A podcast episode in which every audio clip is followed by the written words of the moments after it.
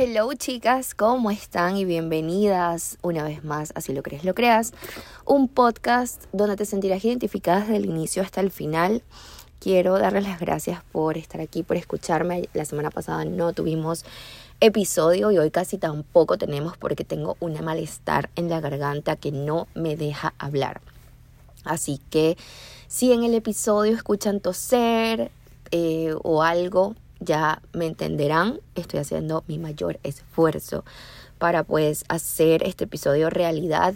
Es parte de mi compromiso con ustedes y conmigo, por supuesto, porque desde que me tomé la tarea de comenzar a hacer estos episodios o estos podcasts, em, pues dije que no podía faltar ni un lunes. Hicimos un break, hicimos un espacio hace unos meses, pero ya estamos acá y ya hoy me toca cumplirles. Em, feliz 4 de julio para las personas que estén por esta parte del mundo. Espero que pues hoy estén celebrando y reconociendo todo su proceso hasta el día de hoy. Lo primero que hice hoy al despertar fue justamente agradecer en mi cuaderno por poder estar en este país lleno de posibilidades, de sueños hechos realidad, si así lo queremos. Y pues nada, uno de mis sueños hecho realidad es este podcast y hoy no quería pasar dejar de grabarles.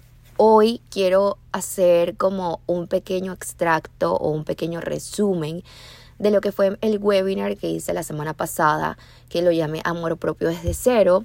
Este proyecto Express nació de la necesidad de que yo quiero que todo el mundo que me escuche, que me que consuma mi contenido, que esté en mi vida de manera digital, eh, forme parte también de lo que tengo para ofrecerles, de mis servicios, de, de todo. Entonces nace este webinar con la intención de que ustedes puedan comprender un poco cómo es que yo vivo mi proceso y cómo hago para que pueda perdurar en el tiempo y cómo es que tengo tanto tiempo en esto y manteniéndome. Y que si caigo pues me levanto como a fuerza y de dónde saco esas ganas y esa voluntad y cómo eh, termino como de Em, demostrar mi compromiso conmigo misma, de dónde sale esas ganas de continuar todos los días. Y por eso creé este webinar que fueron tres días juntas. Y nada, quiero darles como un resumen para las que no pudieron tener la oportunidad de estar que sé que pues hubiese sido increíble que estuvieras en tal caso que no estuviste, pero de igual forma estos webinars se van a ir repitiendo mes a mes. Este mes tenemos uno que va a ser de cinco días, no va a ser de tres, pero todavía estoy definiendo el tema porque creo que hay demasiadas ventanas abiertas y quiero como que agarrar a todas, pero bueno, por supuesto, una por una. Entonces, nada, este episodio vamos a hablar de amor propio desde cero. Quiero explicarles ¿Por qué lo llamé de esta manera? Y es que tenemos pues muchísimo tiempo escuchando esta frase. Creo que es la que más abunda en las redes sociales. Creo que ahorita hay muchísimas personas que están hablando sobre este tema y que además nos están haciendo despertar sobre que el amor propio es la raíz y es la base de todo. Si eso no está eh, trabajándose, si eso no está alimentándose todos los días, pues pues muchas cosas de nuestra vida va a estar un poco en desequilibrio. Entonces para eso estamos aquí y quiero contarles porque es que yo vengo a hablarles de amor propio, porque es que Isa habla tanto de esto y es que yo tengo desde alrededor 2010 eh, pues deseando ser otra persona, deseando tener otro cuerpo. Eh, tengo, desde que tengo uso de razón, no quería mi piel, no quería yo vivir bajo este cuerpo y siempre estaba en constante comparación, en constante lucha contra mí, que porque yo, que porque esto, y estaba en ese papel de víctima, ¿no? Que siempre nos encerramos todas en vez de buscar la solución y en vez de montarnos en el papel de responsable, que de hecho es una de las actividades que tienen hoy mis chicas del reto del mes de junio, y es cómo transformar una situación en que estamos desde hace tiempo en modo de victimización y cómo la podemos pasar al modo de la responsabilidad, cómo yo puedo tomar acción para que pues las decisiones o las acciones, em, o mejor dicho, cómo yo puedo tomar acción para comenzar a vivir la vida que yo quiero, a pesar de que quizás tengamos problemas o situaciones que siempre quizás vamos a tener, eh, pasan, transcurriendo los días y transcurriendo la vida, eh, quizás se van a hacer más grandes los problemas o quizás más grandes las responsabilidades,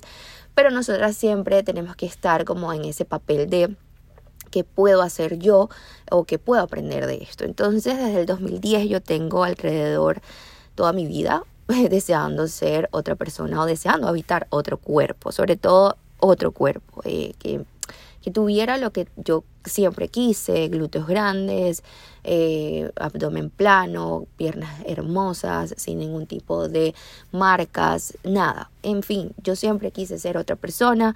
En el 2017 odiaba todo mi ser. En el 2017 ocurre un cambio en mí que hace que yo de alguna manera muera.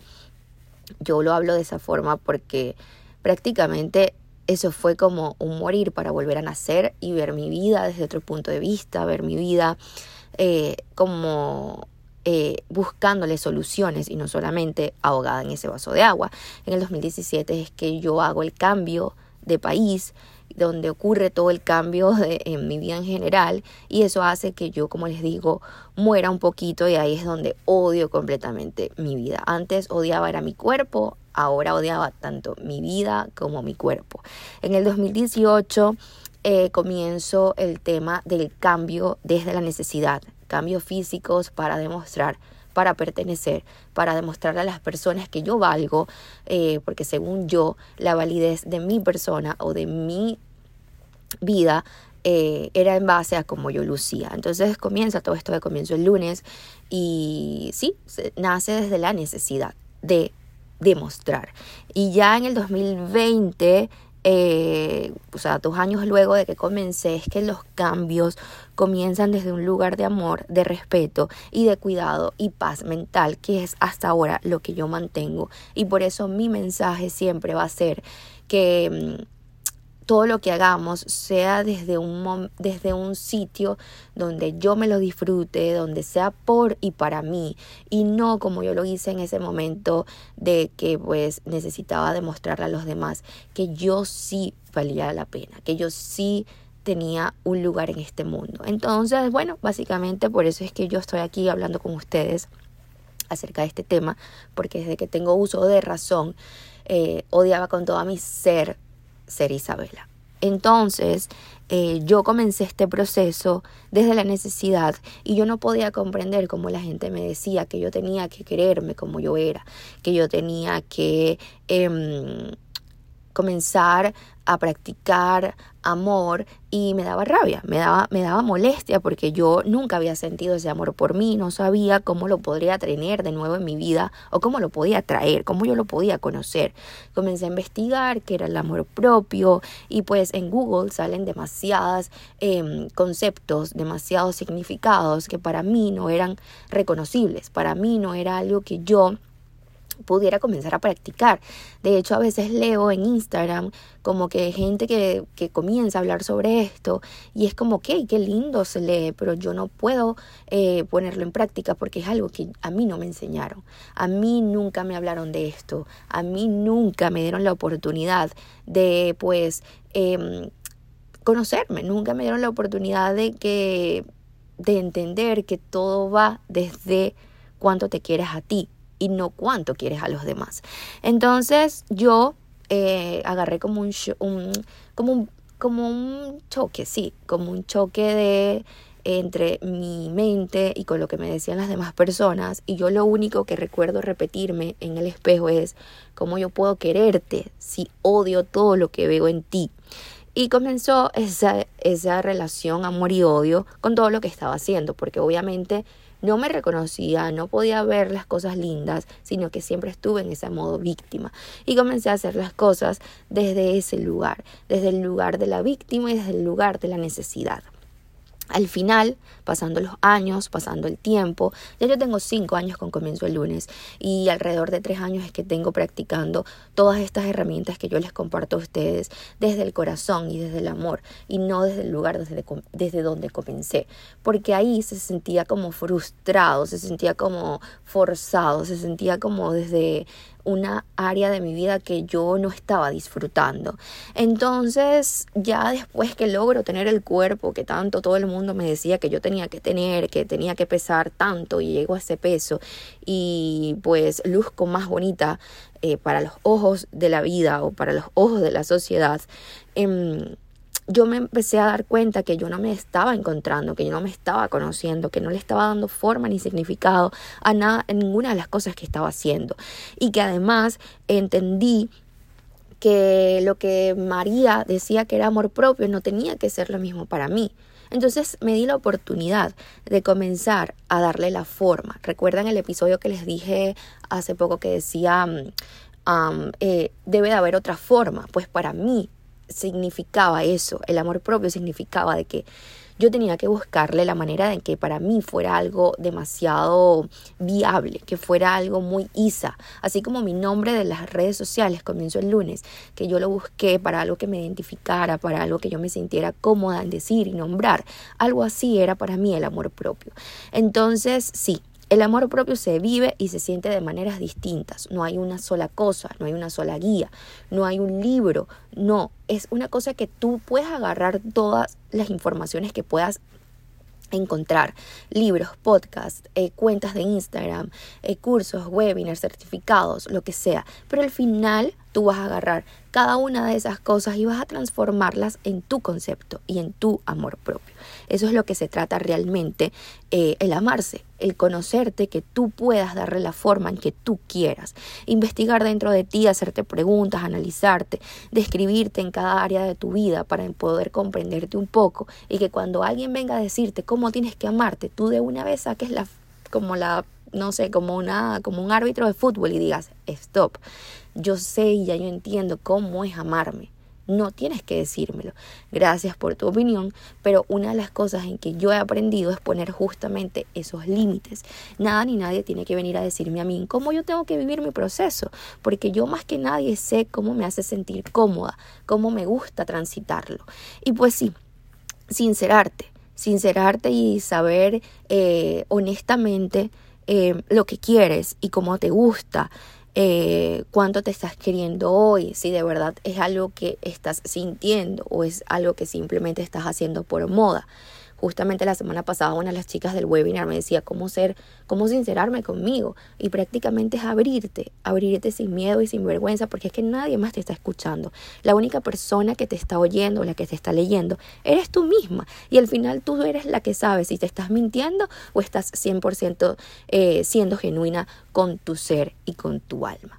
Entonces, gracias a que mi proceso tomó esa, esa transformación desde la necesidad a un espacio de amor y de tranquilidad y de paz mental, que al final eso es lo que yo quiero perseguir ahora y lo que quiero mantener, es que me di cuenta de lo que soy, de lo que tengo para dar, de mis habilidades, de mi talento, de mi capacidad, de mi físico. Lo pude ver más bonito, lo pude ver eh, no desde el lado de que me falta o me sobra, sino de lo que tengo para dar o lo que tengo hoy. Y si lo que tengo hoy me está incomodando o no me gusta ciertas áreas, yo lo puedo arreglar, yo lo puedo modificar, pero siempre apegada a lo que es para mí mi forma y mi sistema. Mi forma y mi sistema de amor. De la milla extra o el freno, porque es que si no te amas lo suficiente, tú le vas a poner freno a cada proceso de tu vida, ya sea proyectos, ya sea proyectos personales, de crecimiento personal, de mentalidad, de pensamientos, en tus relaciones. Si te amas demasiado y comienzas a alimentar ese amor todos los días, vas a dar la milla extra siempre. Vas a dejar de ponerte para luego, de procrastinar, de poner excusas, de dejar de cumplirte. Vas a hacer todo lo posible para cumplir. Vas a hacer todo lo posible para dar la milla extra, llueve, truene o relampaguee. Y por supuesto, darte cuenta de tu luz y de tu sombra. Y que nada de ninguna de las dos nos avergüence. Ninguna de las dos tiene que darnos pena. Ninguna de las dos tiene que darnos ese sentimiento de escondernos o de no verdaderamente ser lo que queremos ser porque todos los seres humanos tenemos luz y sombra y solamente cuando podemos exponer muy grande o podemos em, ampliar la luz, la sombra no nos hace freno. Entonces, básicamente, quería comentarles eh, lo que para mí forma parte de amarme, eh, cómo me di cuenta que definitivamente no me amaba, cómo me di cuenta que mi amor propio lo había olvidado, cómo me di cuenta que estaba siendo eh, la Isa víctima de porque mis papás no me enseñaron a amarme suficiente. Y comencé a agarrar los, los cachos del toro, como dicen, o comencé a ponerme realmente la protagonista de mi vida y dejé de echarle la culpa a otras personas. Dejé de decir que como no me enseñaron, pues entonces no lo aplico. ¿Qué falta de amor es esa? ¿Qué falta de palabra contigo y con tu vida es esa? De que te escondas detrás de un, como no lo sé, pues no lo voy a aplicar, porque yo soy así, así me, quiere, me tiene que querer todo el mundo, porque es algo que yo he practicado toda mi vida y cómo es posible que me vas a decir que ahora esto no es así cuando nos frenamos, cuando nos damos, no nos damos la oportunidad de probar nuevas cosas o de mm, agregar a nuestra vida cosas que sabemos que quizás no va a ser, nos va a hacer muy bien. Entonces es ahí donde también le estamos poniendo como esa infidelidad a nosotras mismas, no a nadie más, a nosotras mismas. Y volviendo al tema, ¿cómo supe que no me estaba amando lo suficiente? Y es que ponía siempre a todos antes que a mí. Eh, cuando trataba de ponerme a mí antes que todo el mundo, me sentía la más egoísta del planeta y el sentimiento de culpa no me dejaba y entonces eso hacía que retrocediera.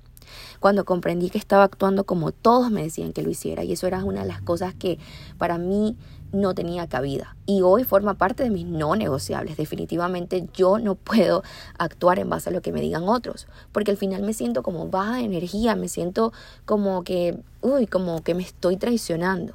Y una de las cosas que forma parte de amarte es eso, no traicionarte.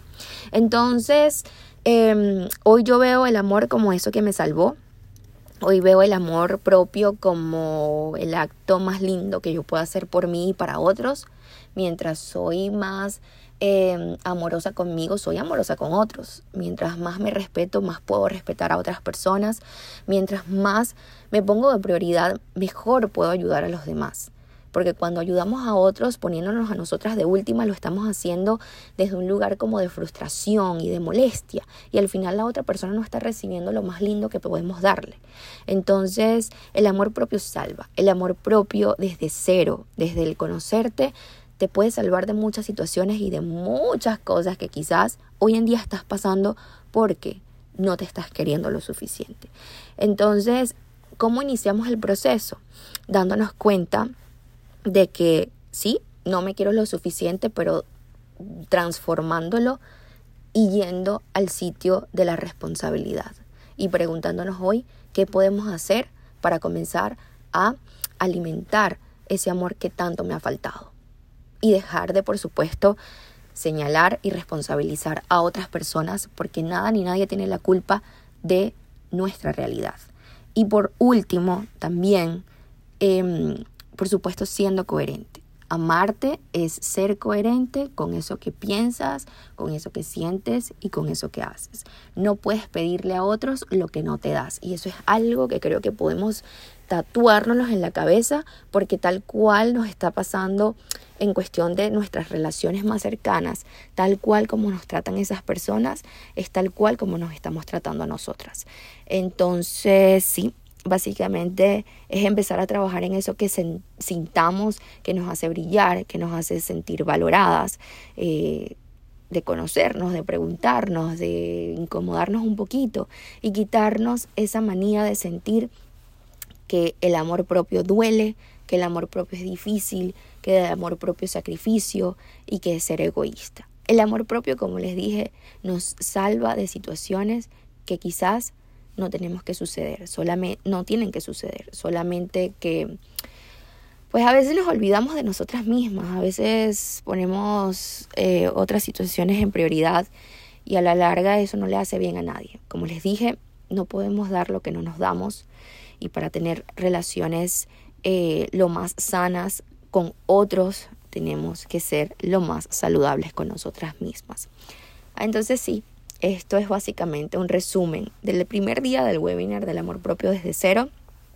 Y quería compartirles con ustedes para que más o menos supieran eh, cómo yo llevo mi proceso hasta hoy. Y gracias a Dios que no tosí porque Dios mío no quería como que el audio se escuchara horrible.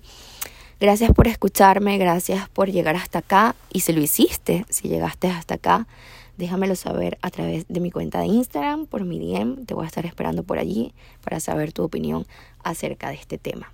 Te mando un beso, un abrazo y nos escuchamos en un próximo episodio.